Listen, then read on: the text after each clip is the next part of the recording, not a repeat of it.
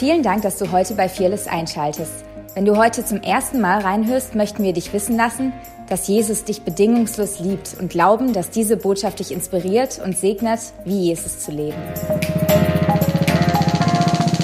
Ähm, ich weiß nicht, ob du im, äh, im Sommer hier warst. Da wir als Church beschäftigen uns momentan intensiv mit dem Thema Kultur der Ehre. Und ähm, haben in den Kleingruppen ähm, ein Buch gelesen zu diesem Thema und im Sommer habe ich angefangen, darüber zu predigen. Und ich dachte, es bleibt bei der einen Predigt, aber irgendwie äh, waren Teil zwei noch sozusagen in der Pipeline. Und ich freue mich, dass ich heute da weitermachen kann äh, an, an diesem Thema, euch einfach da das teilen. Was heißt Kultur der Ehre? Was bedeutet das praktisch? Und ich möchte dich ermutigen, wenn du die Message im Sommer nicht angehört hast, weil du vielleicht im Urlaub warst in Italien oder wo auch immer, dann äh, gönn dir das einfach nochmal, vielleicht auf dem Weg zur Arbeit, dass du dir den Podcast anhörst. Ähm, wir haben uns damit beschäftigt, was beinhaltet alles eine Kultur der Ehre, dass es eine übernatürliche Kultur ist. Ich möchte das ganz kurz anreißen und dann da reinstarten. Ähm, wir haben darüber gehört, dass es darum geht, das zu erkennen und anzunehmen, was Gott in deinen Nächsten hineingelegt hat an, an Berufung, an Salbung ähm, und es willkommen zu heißen in deinem Leben. Wir haben vom fünffältigen Dienst gehört, welche Rolle er auch bei uns in der Church spielen soll. Und äh, das Leben durch Ehre fließt, ja, so wie das, dieses Gebot heißt, Ehre Vater und Mutter und du wirst ein langes Leben haben, wo man das schon sieht, allein in diesem Satz, Ehre bewirkt automatisch Leben. Wir haben gehört von äh, diesem Vers, äh, wo, wo Jesus sagt, wer einen Propheten empfängt im Namen eines Propheten, der wird den Lohn von diesem Propheten empfangen. Ja, das heißt, wenn du ehrst, was Gott in deinen Nächsten gelegt hat, empfängst du automatisch das, was dieser Nächste trägt. Und du wirst gesegnet. Und ähm, wir haben gehört, dass das, das Wort Gold habe ich öfters verwendet, das äh, verwenden wir ganz oft bei uns. Ja, du selber in deinem Herzen, in deinem Leben, du trägst Gold. Und unsere Sehnsucht ist es, in dieser Kultur von Ehre genau dieses Gold zu suchen, es zu finden, es zum Vorschein zu bringen. Wir wollen uns nicht auf Negatives fokussieren und dir sagen, was du vielleicht nicht gut kannst oder nicht gut machst. Das tut die Welt schon genug. Nee, wir wollen das suchen und finden, was in deinem Leben schlummert was verborgen ist, an, an Herrlichem, an Wunderschönem und es zum Vorschein bringen. Wir haben gehört, dass wir königlich sind und dass diese Identität Jesu als Sohn, das, als Sohn Gottes, dass das in unserem Leben genauso schlägt und, und lebt und dass wir das ergreifen wollen. Ähm, und ich hatte euch so ein Schema gezeigt, äh, hinten am, am Beamer, dass äh, Gott dich erwählt hat, noch bevor du überhaupt existiert hast. Und dann hat er dich angenommen, so wie du bist mit deinen Herausforderungen, mit deinen Stärken, mit deinem ganzen Paket. Komplett bedingungslos. Und daraus, aus dieser Erwählung und Annahme, fließt deine Identität als Sohn und als Tochter des Königs. Und erst daraus kommt dann der Schritt, wo du überhaupt anfängst, vielleicht irgendwas für Gott zu tun. In Anführungsstrichen zu leisten. Ja. Und dass die Welt das ganze Ding komplett verdreht hat, weil da ist Leistung an die erste Stelle gerutscht. Und erst aus Leistung heraus wirst du vielleicht erwählt auf deiner Arbeitsstelle. Vielleicht hast du deinen Job bekommen, weil du besonders gut qualifiziert bist dafür und jemand anders hat ihn nicht bekommen. Du wurdest erwählt aufgrund deiner Leistung. Wenn du gut geleistet hast, dann wirst du angenommen. Dann bekommst du Bestätigung. Dann kommt dein Chef vielleicht und er sagt, hey, das hast du super gemacht. Und dann kommt aus dem Ganzen heraus, dass du leistest und vielleicht Bestätigung bekommst, deine Identität. Weil wenn du nicht leistest, wirst du nicht bestätigt und du fühlst dich schlecht. Und im Reich Gottes ist es genau andersrum. Ja, Gott hat dich erwählt. Er liebt dich bedingungslos. Daraus kommt deine Identität, wer du bist. Und daraus heraus, egal ob du tust oder nicht tust, weißt du, du bist, du bist wertvoll. Und das macht dich frei von Leistungsdenken. Du kannst einfach vor Gott kommen und ihm da drin begegnen. Das haben wir angeschaut und ich möchte einen neuen Punkt reinstarten, den habe ich beschrieben mit Leben im Licht. Es gibt einen Bibelvers, da heißt es, ähm, denn einst wart ihr Finsternis, jetzt aber seid ihr im Licht des Herrn. Wandelt als Kinder des Lichts. Die Frage ist, wie siehst du dich selber? Siehst du dich als ein Kind des Lichts oder siehst du dich wie jemand, der Finsternis hat in sich? Siehst du dich, wenn du zum Beispiel einen Fehler machst, siehst du dich als Sünder? Wie denkst du über dich? Oder siehst du dich als ein Gerechter, der einen Fehler gemacht hat? Wie siehst du dich selbst? Weil das bestimmt, wie du, wie du Gott siehst und wie du denkst, wie er auch über dich denkt als Vater. Ich möchte ein Beispiel bringen. Ich bin vor einiger Zeit, ist schon eine ganze Weile her, bin ich in einen rostigen Nagel reingetreten. Wer von euch hat das auch schon mal erlebt? Irgendwie du warst auf der Baustelle, ja, manche strecken mit Überzeugung, die können sich an den Schmerz erinnern. Manche erinnern sich vielleicht dunkel dran, ja, du trittst da rein und du merkst, what? Irgendwas hat meinen Fuß äh, getroffen oder durchbohrt, ja. Ähm, aber du sagst in diesem Moment nicht, wo dieser Nagel in deinem Fuß ist, oh, ich bin ein Nagel geworden. Oder? Nein, du sagst, du bist interessiert, ganz schnell diesen Fremdkörper, diesen Nagel aus deinem Fuß wieder rauszubekommen. Und ganz schnell, dass das wieder heilt. Und genauso ist es mit uns, die wir Kinder des Lichts sind, wenn du einen Fehler machst und sündigst. Es ist nicht so, dass du in dem Moment sagst, oh, ich bin ein Nagel, da ist was in meinen Fuß reingekommen. Ja, nach dem Motto, ich bin ein Sünder, ich habe gerade eben einen Fehler gemacht. Deine Identität verändert sich nicht. Versteht ihr das Bild? Ja, ähm, du bist daran interessiert, dass dieser Fremdkörper, der dich getroffen hat, dass der möglichst schnell wieder zu 100 Prozent aus deinem Leben entfernt wird und dass er nie wieder in deinen Fuß eintritt. Und das ist der, der Punkt, glaube ich, wo, wo Gott uns aufrütteln will und sagen will, hey, wie siehst du dich selber? Siehst du dich als ein Sünder oder siehst du dich als ein Gerechter, als ein Kind des Königs, als ein ja, Kind des Lichts? In Römer 8, Vers 1, da steht ein Vers, den wir alle super gut kennen, vielleicht schon hundertmal gehört haben. Da heißt es, es gibt keine Verdammnis für die, die in Christus Jesus sind. Und keine hat eine ganz einfache Bedeutung im Hebräischen. Keine heißt nämlich keine. Also null.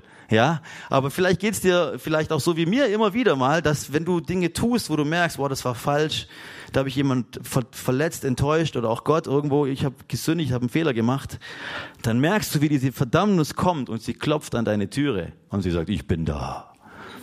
Und du sagst, oh, stimmt, du bist da. Ja? Und du bist am Kämpfen, innerlich zu sagen, ja, was, was ist jetzt? Bin ich gerecht? Bin ich nicht gerecht? Wie sieht Gott mich jetzt? Muss ich jetzt vielleicht wieder anfangen, mir die Güte Gottes zu erarbeiten? Ich möchte euch zwei Geschichten ganz, ganz kurz erzählen. Wirklich ganz kurz, bitte lest die einfach in der Bibel nach, ähm, weil da so viel drinsteckt. Wir kennen David, wir wissen, dass über David, über König David gesagt wird, er ist ein Mann nach dem Herzen Gottes. Und ich glaube, jeder von uns wünscht sich das, dass Menschen oder auch Gott über dich sagt, hey, du bist ein Mann, du bist eine Frau nach meinem Herzen. Aber David war jemand, der hat auch ordentliche Sachen in seinem Leben gemacht, wo du teilweise, wenn du das liest, wo du denkst, what? Abgefahren. Und eine dieser Geschichten, da war das Volk oder seine Armee war im Krieg und David selber, er war nicht an vorderster Front unterwegs, wo der König eigentlich sein sollte, sondern er war zu Hause, hat auf, stand auf seinem Palastdach und hat geguckt und hat eine schöne Frau gesehen, wie sie sich gerade gebadet hat. Bathseba. Und er hat im Prinzip die Geschichte kurz zu machen, er hat sie zu sich geholt, er hat mit ihr geschlafen, er hat sozusagen, ja, ist fremdgegangen, hat die Ehe gebrochen, die diese Frau auch mit einem anderen Mann hatte. Und die Geschichte ist dann immer wieder weitergegangen. David wollte seinen Fehler vertuschen. Ihr kennt es vielleicht, ja. Was hat er gemacht? Er hat dann, ähm, als er festgestellt hat, oh, sie ist schwanger, hat er gedacht, oh Mann, jetzt muss ich irgendwie, ich muss den Mann von ihr aus der Schlacht zurückholen und ich äh, muss irgendwie gucken, dass der möglichst einfach Urlaub kriegt, was zu seiner Frau geht, dass die miteinander schlafen, dass dann er nachher denkt, er wäre der Vater des Kindes. Hat es alles arrangiert. Der Mann kam zurück aus dem Krieg und er ist nicht zu ihr gegangen, weil er gesagt hat, meine Brüder stehen da vorne an der Front und kämpfen. Ich werde es nicht tun ich kann das nicht machen. Er hat auf der Pforte zum Eingang des Palastes geschlafen. Dann hat er David den nächsten Schritt gezündet, hat gesagt, okay, ähm, okay, ich schmeiß eine Party, wir gucken, dass er wirklich sich betrinkt mit Wein und vielleicht schaltet sich dann an seinen Kopf aus und seine Ehre seinen Mitstreitern gegenüber und er geht dann zu seiner Frau. Hat er auch nicht gemacht. Lange Geschichte kurz. Dieser Mann war integer und hat sich von David nicht äh, manipulieren lassen. Ja.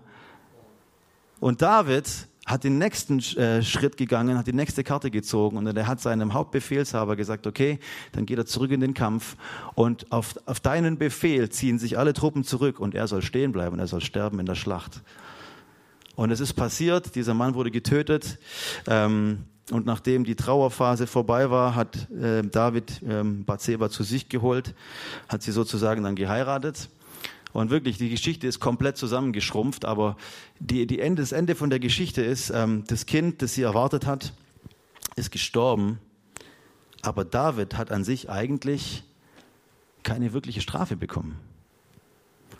Wir kennen diese Geschichte, dass der Prophet dann zu ihm kam und ihm das offenbart hat. Und David hat sieben Tage und sieben Nächte geweint vor Gott. Aber es gab eigentlich für David keine wirkliche Konsequenz. In dem Sinn, dass er bestraft wurde von Gott. Ich weiß nicht, ob, das, ob dir das bewusst geworden ist. Zweite Geschichte. Wir haben Petrus. Und Petrus ähm, war im Prinzip der der Go-To-Guy von Jesus. Ja, der war praktisch der, der immer vorne raus war, der immer Vollgas gegeben hat.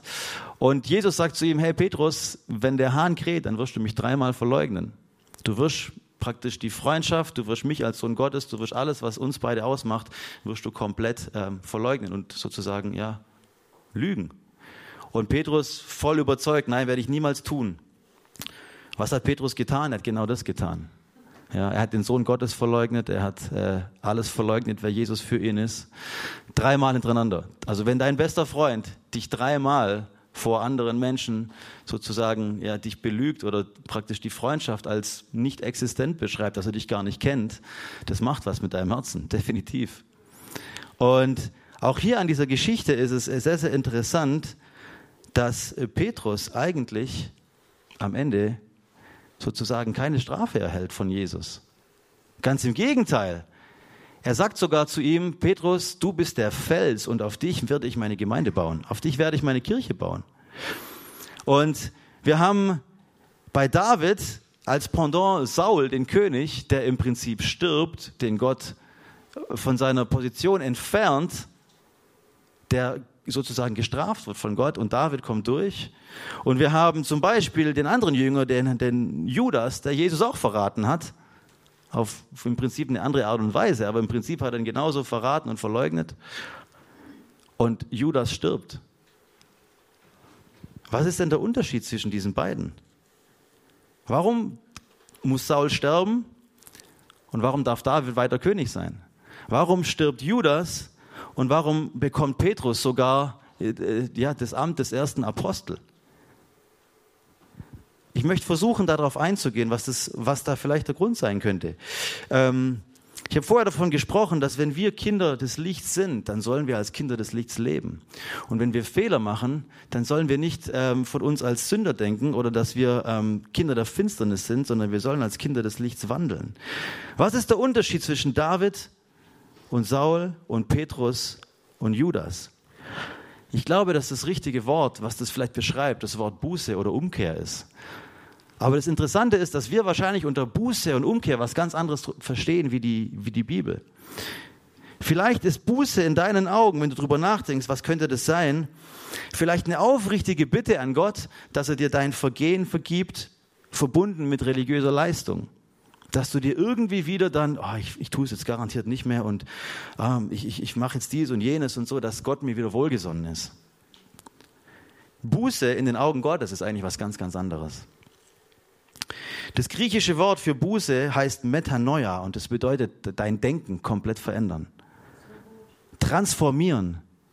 Und nicht in dem Sinne, dass dir bewusst wird, oh, das war jetzt falsch und ich mache das nicht mehr, sondern dieses Wort transformieren ist dasselbe Wort, ja, das Denken erneuern, transformieren lassen, ist dasselbe Wort wie der Moment, wo Jesus auf diesem Berg war und äh, verklärt wurde, also verherrlicht wurde, wo dann ähm, ja dort oben er ähm, Mose begegnet ist und Elia begegnet ist und wo Petrus dann gesagt hat, lasst uns hier eine Hütte bauen. Jesus Wesen wurde transformiert, sprich, da hat eine übernatürliche Veränderung stattgefunden. Und das ist das, was eigentlich wahre Buße bedeutet. Ja, dass in dein Herz, dass du eine Erfahrung hast, wo, wo du von Gott was erkennst, übernatürlich. Und das hatte David und das hatte Petrus. Sie haben beide nicht nur menschlich gemerkt, hoppla, sie haben was falsch gemacht, sondern der Geist Gottes hat ihnen übernatürlich was offenbart, was ihr Problem war, was das zugrunde liegende Problem war. Und diese Wahrheit hat sich für immer verändert. Woher wissen wir das? Wenn wir die Geschichte von David lesen, wir sehen das, er war nicht mehr der gleiche danach. Sowas ist in seinem Leben nie wieder passiert. Bei Petrus sehen wir genau das Gleiche. Der war ein komplett veränderter Mensch nach dieser Begegnung, die er mit Jesus hatte, dort am, am, am See Genezareth bei dem Morgen. Sie waren nie mehr dieselben. Und deswegen hat Gott sie nicht strafen müssen. Vielleicht denkst du jetzt, aber das kann doch gar nicht sein, weil die Konsequenz von Fehlverhalten ist doch immer, dass da Strafe kommen muss. Ich glaube, dass das auch wirklich unser Denken herausfordert, weil wir Kirche oftmals gar nicht so leben oder noch nie so gelebt haben. Ich glaube, dass Strafe meistens oder fast immer keine wirkliche innere Veränderung bewirkt. Vielleicht hast du das gemerkt in deiner eigenen Erziehung deiner Kinder. Ja? Vielleicht ist es so, dass Strafe, dass, dass Menschen durch Strafe ihr wahres Problem gar nicht erkennen. Stattdessen passiert was anderes, wenn du strafst.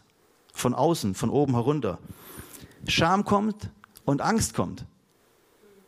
Angst vor Strafe und man kommt Scham hoch über das, was, was die Person getan hat. Und Scham und Angst hält Leute klein und Scham macht Leute kraftlos und gibt ihnen das Gefühl, dass sie in ihrer Situation gar nichts verändern können. Und sowas darf in der Kultur der Ehre nicht passieren. Liebe vertreibt Scham und gibt Hoffnung. Und Liebe befähigt, ja, dass äh, Menschen selber mündig werden. Liebe äh, gibt Hoffnung. Liebe bricht hinein und öffnet den Menschen, dass er Offenbarung von Gott bekommen kann, was eigentlich sein wirkliches Problem ist. Strafe und äh, dieser klassische Prozess von Wiederherstellung, wenn du, das, wenn du das vielleicht nimmst von einer anderen Kirche oder Gemeinde oder so, wo zum Beispiel irgendein Leiter einen Fehler gemacht hat, das ist eigentlich nicht wirklich notwendig, wenn eine Person echte, aufrichtige Buße tut, in dem Sinn, dass sie eine Offenbarung von Gott bekommt. Was ist eigentlich das zugrunde liegende Problem ihres, ihres Verhaltens? Und diese Begegnung mit Gott alles verändert. Ich weiß nicht, wie das bei dir ist, aber wir versuchen unsere Kinder so zu erziehen, dass wenn, wenn sie einen Fehler machen, dass wir sie nicht bestrafen für den Fehler, den sie gemacht haben. Wir versuchen unsere Kinder ihnen eine Pause zu geben, sie aus der Situation zu entfernen, so dass sie anfangen können, darüber nachzudenken, was sie gerade getan haben. Und es ist ein ganz anderer Ansatz, wenn ich zu meiner Tochter sage, Zoe, geh in dein Zimmer, ja, weil du hast was falsch gemacht und ich möchte, dass du dort jetzt bleibst und ich will dich nicht mehr sehen. Oder dass ich sage, hey Schatz, das und das ist passiert und ich muss einen Raum schaffen für sie, wo sie nachdenken kann, wo vielleicht Einsicht in ihr Leben kommen kann. Und dann lasse ich sie in ihr Zimmer gehen und nach ein paar Minuten gehe ich hin und ich versuche mit ihr darüber zu sprechen und durch Fragen sie dahin zu bringen, dass sie erkennt, was ist eigentlich das Problem. Warum hat sie gerade ihre Schwester geschlagen? Wenn ich nur strafe, dann weiß sie genau, wenn sie es das nächste Mal macht, dann kriegt sie wieder vom Papa eine oben drauf. Und das Ergebnis ist, unsere Beziehung wird zerstört. Eine Kultur der Ehre möchte das nicht. Biblische Wiederherstellung bedeutet eigentlich sogar, ja, dass jemand mit königlichem Blut, der vom Thron entfernt worden ist aufgrund irgendeinem Fehlverhalten, dass diese Person wieder an derselben Position wiederhergestellt wird.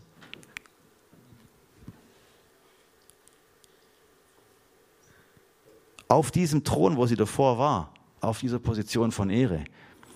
Vielleicht kennst du das aus einer anderen Kirche, wo du vielleicht früher warst, dass wenn ein Leiter einen Fehler gemacht hat, dann wurde er erstmal im Prinzip von seiner Position entfernt ähm, und er musste so einen Prozess von Wiederherstellung durchlaufen. Man hat ihn gar nicht mehr gesehen. Vielleicht ist er sogar ganz woanders hingegangen, um dort einen Neustart zu machen. Das hat eigentlich mit Kultur der Ehre nichts zu tun. Das ist eigentlich eine Kultur von Menschenfurcht wo die Leiter, die über diesem Leiter standen, Angst davor haben, äh, was denkt eigentlich die Gemeinde über uns, wenn wir jetzt ihn wieder da installieren, wo er davor war. Nein, er muss doch eigentlich irgendwo an der Seite sein. Er muss doch irgendwo sichtbar zurücktreten von seiner Position, damit die Gemeinschaft zufriedengestellt ist damit unser menschliches Denken, wie wir, in der wie wir ticken im 21. Jahrhundert, oh, der hat einen Fehler gemacht, alle zeigen auf ihn.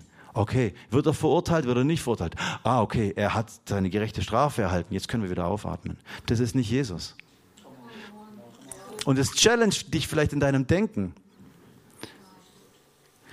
Wiederherstellung, ich möchte was vorlesen. Wiederherstellung für den Gläubigen ist immer eine Wiederherstellung von Beziehung. Denn Wiederherstellung wird durch das Kreuz definiert und die Wiederherstellung von Beziehung ist genau das, was das Kreuz getan hat. Es geht nicht darum, dass man irgendwelche menschlichen Kriterien erfüllt, sondern es geht darum, dass Beziehung wiederhergestellt wird. So wie ich mit meiner Tochter versuche zu sprechen und die Beziehung das Wichtigste ist, was uns beide verbindet, nicht die Situation. Wenn jemand ernsthaft und aufrichtig umkehrt, ist Bestrafung in dem Fall so, wie wir es kennen, nicht nötig. Und das Krasse ist, und da wird es erst sichtbar, dass das Wahrheit ist, Jesus straft uns auch nicht mehr, wenn wir zu ihm umgekehrt sind. Das ist vorbei. Jesus sagt in 1. Äh, Johannes 4, äh, Vers 11, so wie ich euch liebe, Klammer auf, und euch nicht mehr strafe, weil ihr umgekehrt seid zu mir, Klammer zu, so liebt euch auch untereinander.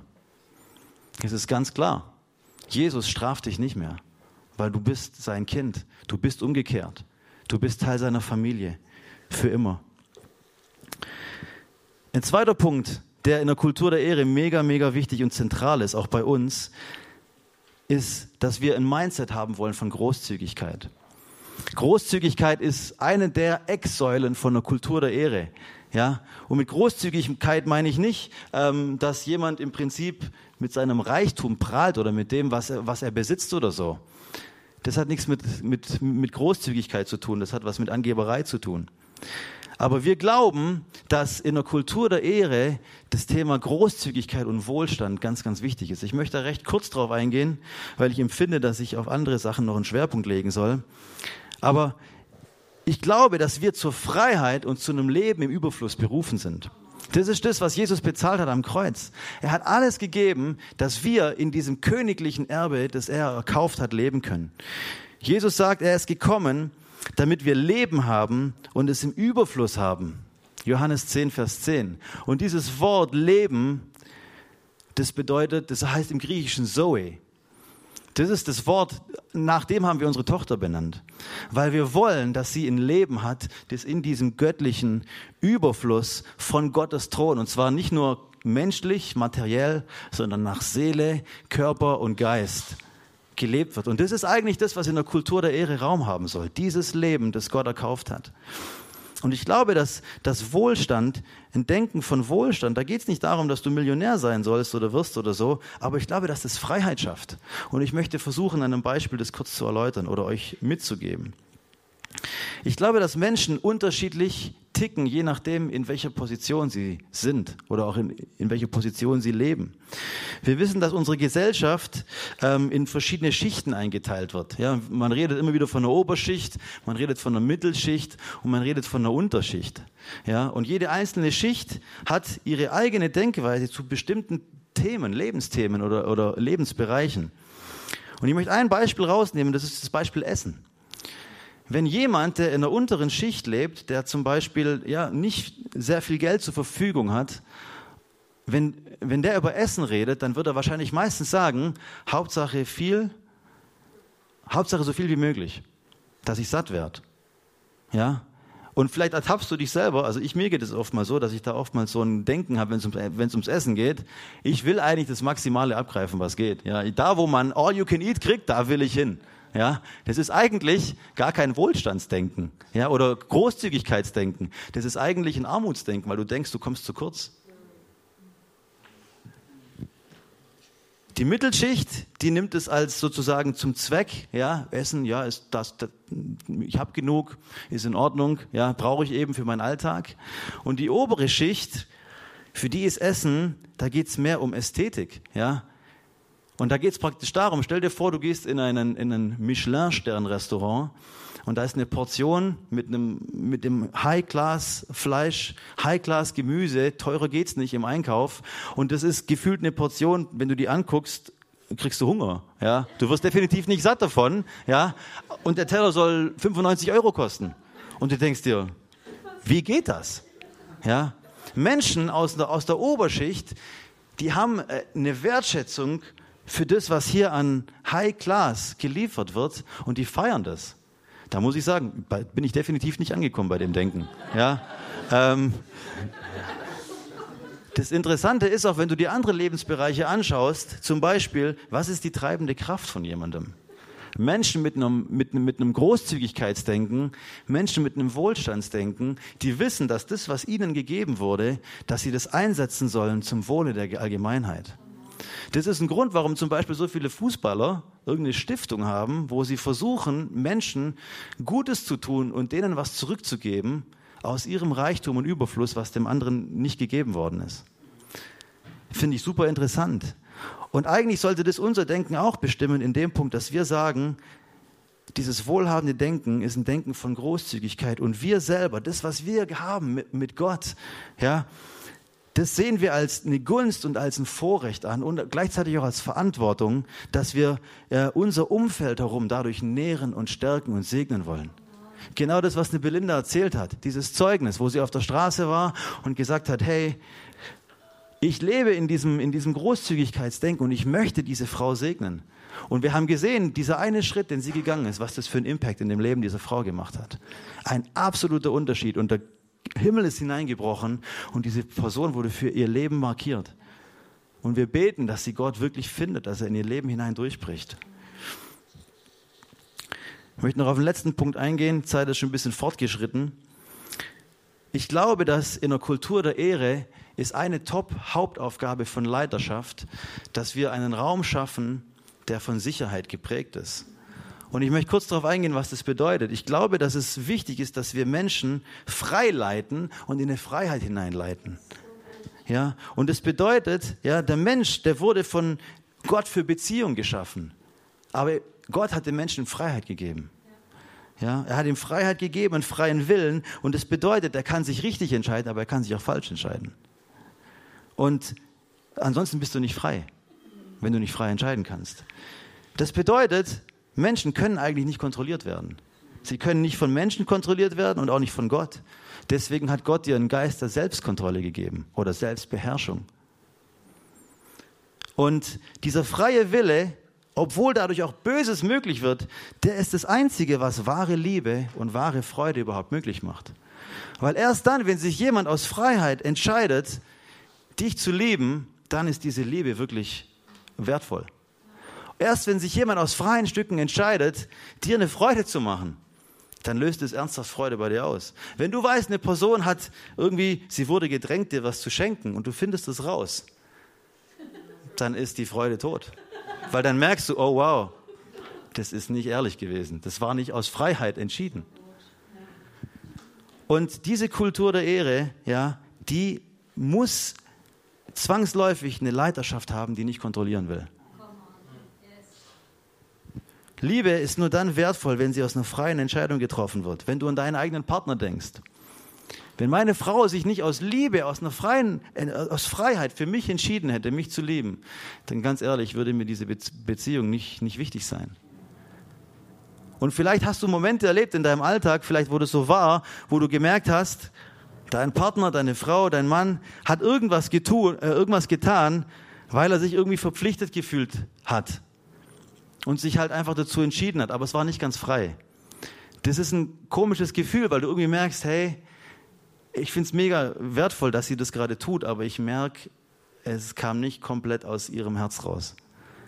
Das verändert was, wenn, wenn, wenn Menschen aus Freiheit Dinge entscheiden oder nicht. Und das Krasse ist, äh, dass Gott selber dieses Risiko eingegangen ist, dem Mensch Freiheit zu geben, dass er sich entscheiden kann. Und die Frage ist, gehen wir auch dieses Risiko ein?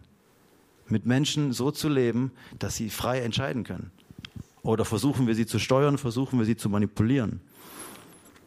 Der ganze Wert von, der, von, von Freiheit, das ganze Ziel von Freiheit ist Liebe. Das ist die Grundlage von allem. Und wenn, wenn, wenn, wenn, wenn, ich glaube das wirklich, wenn wir unsere Freiheit nutzen, um zu lieben, so wie das von Gott beabsichtigt ist, dann wird unsere Freiheit und die Freiheit der anderen geschützt und kultiviert und sie wächst. Und wir können als Kirche ganz viel machen und erreichen, aber die Hauptmessage der Bibel bei all dem ist klar. Wenn du keine Liebe hast in dem, was du tust, dann bist du eigentlich nichts außer Lärm. Das heißt, wir können hier Pro Programme runterreißen, wir können medial überfliegen, wir können, das kann alles High-Class Quality sein. Wenn die Liebe in dem Ganzen fehlt, dann ist das absolut nichts. Und ich möchte uns ermutigen, dass wir uns da immer wieder hinterfragen, tun wir das, was wir tun? Ist gerade die Motivation, ist es Liebe? Oder ist das was ganz anderes?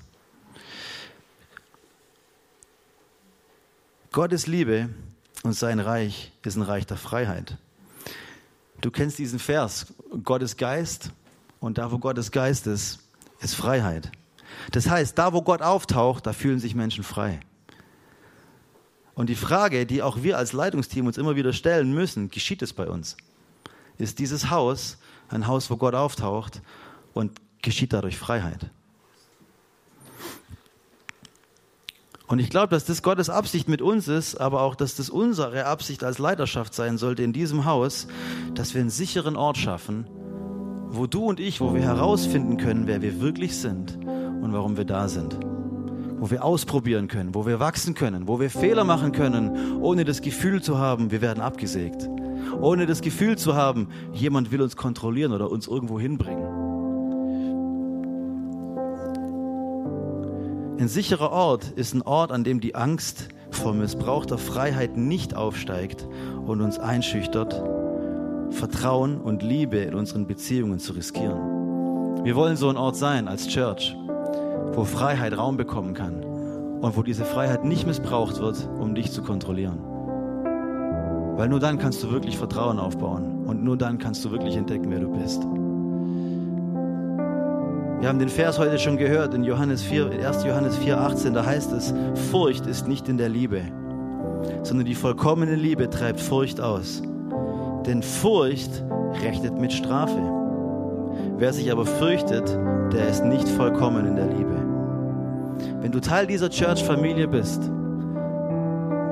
dann brauchst du keine Angst vor Strafe zu haben. Du darfst dich hier entwickeln. Und wir wollen hier einen sicheren Ort bauen, wo eben Freiheit durch Liebe ausgedrückt wird. Und wenn du Liebe mal runterbrichst, für das, was sie im Alltag wirklich ist, dann gibt Liebe Sicherheit und Liebe schafft Verbindung zu einem Herz. Das ist das, was Liebe bewirkt. Und das ist das, was wir hier etablieren wollen in dieser Kirche. Eine Kultur der Ehre, wo Freiheit aufblühen kann, wo du Verbindung erlebst, Beziehung erlebst zu anderen Herzen und wo du Sicherheit empfindest, dich auszuprobieren und zu wachsen, in deiner Bestimmung vorwärts zu kommen. Wenn sich Menschen nicht sicher fühlen, sie selbst zu sein und sich nicht mit den Menschen in ihrer Umgebung verbunden fühlen, dann ist es schwierig, sie davon zu überzeugen, dass sie in einem Ort von Liebe sind. Und diese Kultur der Ehre, die braucht, da, da brauchen Menschen diesen Raum und diese Möglichkeit, freie Entscheidungen zu treffen, weil sie sich geliebt und angenommen fühlen. Das heißt, auch hier bei uns, gibt es die Möglichkeit, sich falsch zu entscheiden. Und die Frage ist auch für uns als Leitungsteam, haben wir Angst davor, wenn du einen Fehler machst? Und wollen wir dich kontrollieren, sodass dieser Fehler nicht passiert? Könnt ihr mir folgen? Und es ist, da sind wir auf dem Weg, da machen wir Erfahrungen, da ja, lernen wir dazu. Aber ich glaube, und damit schließe ich mit ein paar letzten Sätzen, wenn wir Leiter verstehen, dass es unsere oberste Priorität ist, das Haus Gottes zu einem sicheren Ort zu machen, dann glaube ich, dann werden Menschen in diesem Haus Gottes, diesem sicheren Ort von Gottes Bund in ihrem eigenen Leben begegnen. Sprich, du wirst Gott hier treffen. Und das, was Gott, was er mit deinem Leben, den Bund, den er mit dir geschlossen hat, der wird, der wird sich entfalten können. Und ich glaube, dass wenn das geschieht, dann wird das Potenzial von dir, die Salbung, die auf deinem Leben liegt, die Kreativität, die du trägst, die wird sichtbar werden. Und es wird einen Raum geben, wie du das, wie du das einbringen kannst und dadurch andere segnen kannst. Und wenn wir dann wieder bei dem sind, was ich am Anfang gesagt habe, wenn wir bereit sind, von dem anderen zu empfangen, dann wird das, was der andere trägt, wo er wächst, wird in dein Leben zurückfließen, weil du ihn erkennst, wie Gott ihn geschaffen hat. Wenn wir Leiter ein Umfeld schaffen können, in dem sich die Menschen geliebt, sicher und frei fühlen können, um sie selbst zu sein, ich glaube, dann werden wir beginnen, die Welt mit dem Reich Gottes zu verändern. Weil dann wirst du hier in diesem Rahmen lernen, Dinge mit Gott zu wagen Und dann wirst du im nächsten Schritt, ja, draußen auf der Straße, diese Menschenfurcht überwinden und sagen, hey, ich habe das gelernt bei uns in der Church, da haben mir Menschen geglaubt, Menschen haben mir vertraut, Menschen haben in mich investiert und ich habe gelernt, Gottes Stimme in einem geschützten Rahmen zu hören, darauf zu reagieren, zu prophezeien, Heilung zu bringen, alle diese Dinge, die in dir, die in dir liegen. Und dann lernst du und du lernst Fehler zu machen und du merkst, hey, ich habe was falsch gemacht. Und wenn dann ein Leiter nicht kommt und einen Daumen drauf drückt, sondern dir in Liebe begegnet und du eine Offenbarung bekommst, hey, warum hast du so reagiert, wie du reagiert hast? Und Gott begegnet dir und du wirst frei von Dingen, du wirst Jesus ähnlicher, dann kannst du das draußen an deinem Arbeitsplatz leben, dann kannst du das beim Aldi an der Kasse leben und du bist frei von dem, was um dich herum passiert, weil du weißt, wer du bist, weil das Einzige, was zählt, ist das, was Jesus über dich denkt. Und da möchte ich gerne für uns beten. Und einfach beten, dass, dass diese Kultur in unserem Haus einfach noch mehr, mehr zum, zum Tragen kommt. Und ähm, wenn du merkst, hey, da waren, da waren Dinge dabei, wo du echt merkst, da redet der Geist Gottes zu dir. Wenn du merkst, du hast immer wieder Mühe in Situationen, dich als ein Gerechter zu sehen, auch wenn du Fehler machst, dann möchte ich einfach da gerne für dich beten. Wenn du merkst, hey, Kontrolle spielt eine Rolle in deinem Leben, du versuchst manchmal andere Menschen zu kontrollieren, äh, du hast versucht mit Strafe zu reagieren, wenn jemand einen Fehler gemacht hat.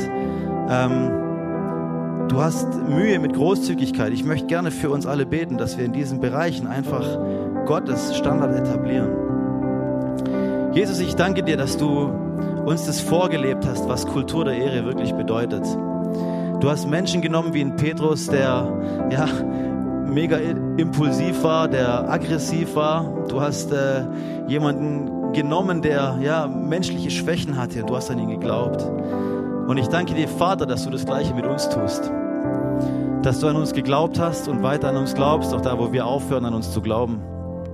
Und ich bete, Herr, dass du uns eine Brille schenkst, dass wir unsere Menschen, die mit uns sind, hier in diesem Haus, aus deinen Augen sehen können. Ich bete, dass du uns eine Brille schenkst, eine Perspektive schenkst, dass wir Menschen, die neben uns sind, an, unserer, an unserer Arbeitsstelle, dass wir sie aus deinen Augen sehen können. Und ich bete, dass wir einen Unterschied machen, Jesus, in der Art und Weise, wie wir mit ihnen umgehen.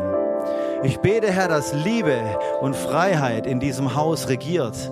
Noch viel, viel mehr, dass das zunimmt. Dass wir uns gegenseitig nicht, zu, nicht versuchen zu kontrollieren und auch in Gesprächen, die wir führen, nicht unser Gegenüber an den Punkt bringen wollen, wo wir ihn gerne haben, sondern wirklich in der Freiheit zu den, den, den, ja, den, mit demjenigen Dinge zu besprechen, zu wissen, er kann sich so oder so entscheiden. Ich bete, Jesus, dass das ein Haus ist, wo wir sind, wo Großzügigkeit gelebt wird, wo nicht nur darüber geredet wird, Herr, sondern wo das einen Unterschied macht im Alltag. Ich bete, Jesus, dass wir diese Gesinnung bekommen, dass wir als Söhne und Töchter alles haben in dir und durch dich. Und dass wir das einfach multiplizieren und weitergeben. Du sagst in deinem Wort, umsonst habt ihr bekommen, umsonst gebt. Und das wollen wir tun, Jesus. Wir beten, Jesus, dass du unsere Augen öffnest und dass du unser Denken erneuerst, transformierst. Dass da, wo ich habe den Eindruck, es sind Leute hier, du hast seit Jahren oder Monaten an einem Punkt fällst du immer wieder. Und du tust Buße, du kehrst um, du sagst, Herr Jesus, ich will das nicht mehr tun. Was auch immer, vielleicht ist es Habgier, vielleicht ist es äh, irgendeine Sucht, irgendeine Abhängigkeit, irgendein Thema, wo du merkst, es bricht immer auf. Und ich bete, dass Gott dir Offenbarung gibt, was eigentlich dem Ganzen zugrunde liegt, warum das immer wieder geschieht. Ich bete, dass der Geist der Weisheit und Offenbarung kommt und dir das offenbart. Was ist eigentlich der Punkt, wo du Veränderung von Gott brauchst, Transformation, übernatürliche Erneuerung? In Jesus' Name. Danke, Jesus, dass du gut bist. Und danke, Herr, dass es wunderbar ist, in einer Kultur der Ehre leben zu dürfen diese Kultur wachsen sehen zu dürfen, dazu zu lernen zu dürfen, Jesus. Herr, wir wollen nicht eine große Church bauen. Wir wollen große Menschen bauen. Wir wollen sehen, dass Menschen über uns hinaus wachsen, Herr, und die Welt verändern für dich. Und wir beten, dass du uns Weisheit gibst, wie wir das tun können. In unseren Freundschaften, in unseren Familien, in unseren Kleingruppen und auch hier in dieser Church, wenn wir zusammenkommen als Church-Familie in Jesu Namen. Amen. Amen. Danke fürs Reinhören. Wir glauben, dass der Heilige Geist durch seine Liebe, Kraft und Wahrheit Veränderung bringt und dich zurüstet, diese Begegnung in dein Umfeld hinauszutragen. Sei gesegnet.